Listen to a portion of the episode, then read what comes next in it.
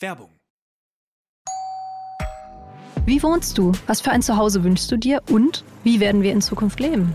Mein Name ist Celine Lauer. Ich bin Michael Fabricius und in unserem Podcast Zwei Zimmer, Küche, Bad gehen wir für euch den großen Fragen des Wohnens auf den Grund. Ich bin Wissenschaftsredakteurin bei Welt. Und ich bin Immobilienjournalist. Zusammen schauen wir uns für euch jede Woche ein neues Thema an. Ich analysiere die Lage mit Blick auf Wirtschaft und Immobilienmarkt. Und ich ordne das Ganze dann aus einer wissenschaftlichen Perspektive ein. Alles rund ums Eigenheim, zum Leben in der Stadt und auf dem Land erfahrt ihr bei uns im Podcast Zwei Zimmer, Küche, Bad. Kommt rein.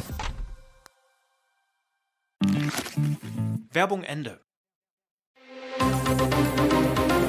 Das Bild News Update. Es ist Freitag, der 20. Oktober und das sind die Bild Topmeldungen. Achtung Sturmflut. Hochwasser-Hotspot ist die Ostseeküste. Behörden warnen Einwohner und Urlauber. Peter Klein zieht bald ein. Mein Promi Big Brother Plan. Börsenmillionärin Dr. Carmen Meyer. Mit diesen fünf Aktien sichern Sie sich Ihre Rente. Wetteralarm an unseren Küsten. Im Norden wird's ungemütlich. Knapp einen Monat nach Herbstbeginn peitscht über Schleswig-Holstein der erste schwere Sturm hinweg. An der Ostsee wird eine Sturmflut erwartet. An der gesamten schleswig-holsteinischen Küste wird der Wasserstand 1,50 Meter oder mehr über das mittlere Hochwasser steigen, sagte eine Sprecherin des Bundesamtes für Seeschifffahrt und Hydrographie in Rostock. Hotspot wird die Flensburger Förde sein. Dort könnte das Wasser auf zwei Meter über dem mittleren Hochwasser steigen. Schleswig-Holsteins Umweltminister Tobias Goldschmidt, der auch für den Küstenschutz zuständig ist, rief die Küstenanwohner zur Vorsicht auf. Ich appelliere auch an alle an der Ostseeküste lebenden Menschen, sich gut zu informieren und entsprechende Vorsichtsmaßnahmen zu treffen.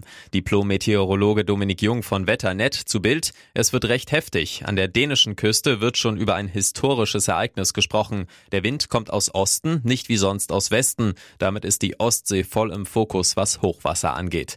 Die Höchststände werden in der Nacht von heute zu morgen erwartet. Es ist der TV-Knaller des Herbstes. Peter Klein wird ab dem 20. November den Promi Big Brother Container aufmischen. Mitbewohner und Zuschauer mit ihres kleinen Anekdoten und unerwiderten Liebesgeständnissen an Yvonne Wölker amüsieren. Der TV-Knast erinnert ein wenig ans Dschungelcamp. Sat1 sperrt Stars und Sternchen zusammen ein. Sie müssen Challenges überstehen und die Herzen der Zuschauer erobern. Manch einer legt sich eine Strategie zurecht. Gute Vorbereitung ist jedenfalls von Vorteil. Das weiß auch Peter Klein. Noch ist er bekannt als der Ex von Katzenberger Mama Iris Klein. Promi Big Brother könnte sein Befreiungsschlag werden. Ich habe Promi Big Brother in der Vergangenheit immer mal wieder geschaut und weiß ungefähr, was auf mich zukommt, sagt Peter zu Bild. Zur Vorbereitung auf seinen Einzug plant der gelernte Handwerker Folgen des letzten Jahres anzusehen. Auch wichtig, die Kontrahenten studieren. Peter sagt, mich interessiert, wer mit mir einzieht und ich möchte mich natürlich auf sie einstellen. Daher lese ich die Berichte aufmerksam. Er ist sicher, es hilft, Informationen zu haben über die Promis, mit denen man 14 Tage hinweg unter Dach leben muss. Fest steht bisher, dass Peter mit Reality TV Beauty Yellis Koch in den Container ziehen wird. Laut Bildinformationen soll auch Patricia Blanco zu den Kandidaten gehören. Das wirft kein gutes Licht auf ihn. Nach Bildinformationen hat das Amtsgericht Borna in Sachsen im Verfahren gegen Popsänger Mark Terenzi einen Strafbefehl erlassen. Es geht um sexuelle Belästigung einer Minderjährigen. Der Hintergrund, die Staatsanwaltschaft wirft Terenzi vor, im Juli 2022 die 15-jährige Tochter seiner Ex-Partnerin in ihrer Wohnung am Gesäß berührt zu haben. Der Musiker soll die Tochter außerdem als sexy bezeichnet haben. Durch diese Aktion habe sich das Mädchen unwohl gefühlt. Die Mutter zeigte Terenzi an an. Die Behörden ermitteln seit April in der Sache. Das Gericht beschloss nun eine Geldstrafe von 20 Tagessätzen zu je 50 Euro, also insgesamt 1000 Euro. Aus diesen Zahlen lässt sich ableiten, dass das Gericht das monatliche Einkommen von Terenzi auf rund 1500 Euro netto geschätzt hat. Ob Terenzi Einspruch einlegt oder sich zu dem Fall äußert, blieb bislang von Seiten seines Anwalts unkommentiert. Wer an der Börse schnell reich werden möchte, geht auch ein hohes Risiko ein. Wer dagegen auf langfristiges Investment setzt, benötigt mehr Zeit. Neben kurzfristigen Aktieninvestitionen sollten Sie immer auch langfristige Aktien in Ihr Depot aufnehmen. Nicht umsonst haben schon berühmte Investoren vor Jahrzehnten diese Strategie empfohlen. Bild sprach mit Börsenprofi Dr. Carmen Meyer, die durch den Börsenhandel zur Millionärin geworden ist, über fünf Aktiengoldstücke, die sich in ihren Augen für die Ewigkeit lohnen. Solche Aktien sind nicht nur stabil in turbulenten Zeiten, sondern sie bieten auch stetiges Wachstum. Sie sind demnach die Säulen eines jeden gut gemischten Depots. Wer Aktien für die Ewigkeit sucht, sollte allerdings weitsichtig analysieren, erklärt Dr. Meyer. Nicht jede Aktie, die auf den ersten Blick attraktiv erscheint, eignet sich für die Ewigkeit. Einer der Tipps SMCI. Super Mikrocomputer ist ein führender Anbieter von Serverlösungen in einer wachsenden digitalen Welt. Mit innovativen Technologien und maßgeschneiderten Lösungen profitiert SMCI von der stetigen Nachfrage nach leistungsstarken Servern und Rechenzentrumslösungen. Die weiteren Aktientipps gibt's auf Bild.de. Und jetzt weitere wichtige Meldungen des Tages vom Bild Newsdesk. Deutschland spielt auf der Weltbühne plötzlich eine Hauptrolle.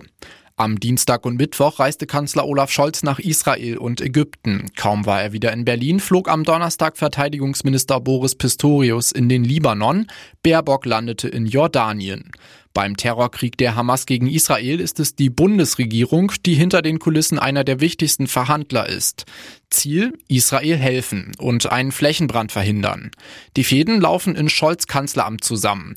Seit der Hamas-Terrorattacke auf Israel führt der Kanzler unermüdlich Gespräche mit allen wichtigen Akteuren in der Region. Natürlich mit Israel, aber eben auch mit dem Emir von Katar, dem türkischen Präsidenten Erdogan, dem König von Jordanien, dem ägyptischen Präsidenten.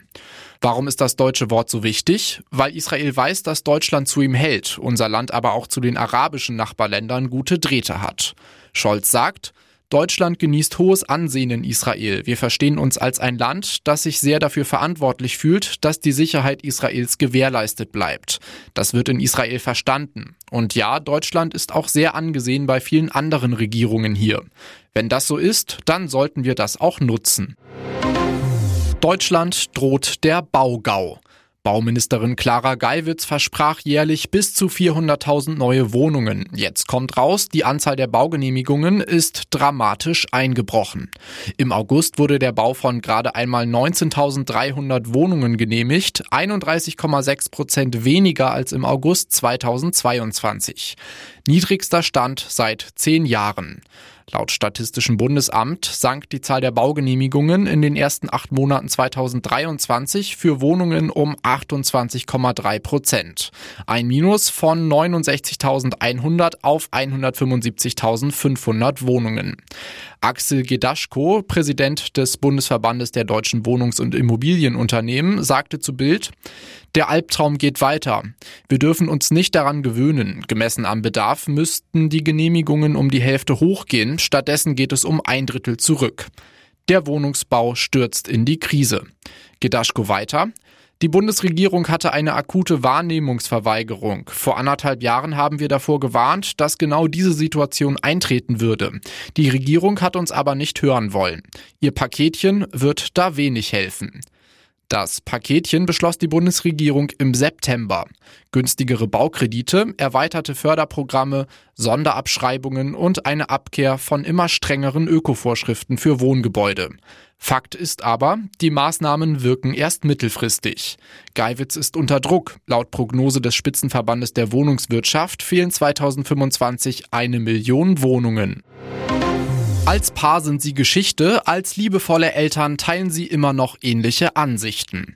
In der neuesten Folge ihres gemeinsamen Podcasts Die Pochers echauffieren sich Oliver und Amira Pocher diesmal gehörig über eine andere prominente Mama, Influencerin Kati Hummels. Kathi Hummels Sohn möchte keine Fotos mehr von sich im Netz haben und das hat Kathi Hummels auch direkt respektiert und nochmal vier Fotos mit ihm gepostet. Der Comedian geht aber noch einen Schritt weiter und grübelt, ob und wie ein Fünfjähriger einen solchen Wunsch bereits derart klar kommunizieren könne. Pocher? Oder vielleicht hat Mats gesagt, dass der Ludwig das bitte sagen sollte, weil der Mats würde das auch ganz gut finden. Oder sagt er es von allein und merkt er das halt, wenn man Fotos von ihm macht. Amira jedenfalls findet Katis Sinneswandel richtig und gut. Trotzdem habe sie Verständnis dafür, dass Kati ihr Söhnchen auch in den sozialen Medien gezeigt habe. Glauben die Pochers, dass Kati Hummels sich an ihren Vorsatz hält, Klein Ludwig nicht mehr zu posten? Nicht so richtig.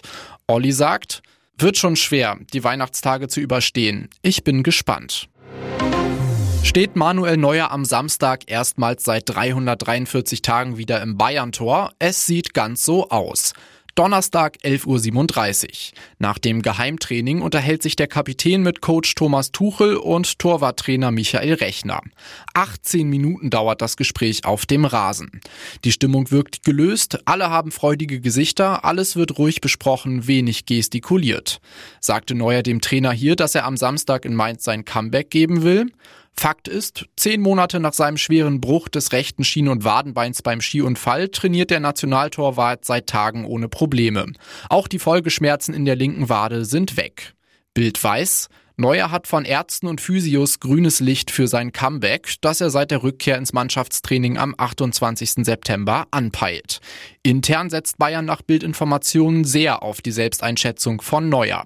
Der Weltmeister von 2014 verfügt über viel Comeback-Erfahrung, nach unter anderem insgesamt vier Mittelfußbrüchen. Natürlich trifft Tuchel am Ende die Entscheidung, wer beim Auswärtsspiel in der Startelf steht, aber der Coach vertraut Neuer sehr. Und nun noch eine Werbung in eigener Sache. Sichere dir jetzt Bild Plus und Amazon Prime für nur 8,99 Euro im Monat. Dein Mix aus News, Shopping und Entertainment. Amazon bringt dir jetzt außerdem die UEFA Champions League, das Topspiel am Dienstag live bei Prime Video. Erfahre mehr unter bild.de slash prime. Es gelten die Angebotsbedingungen und AGB.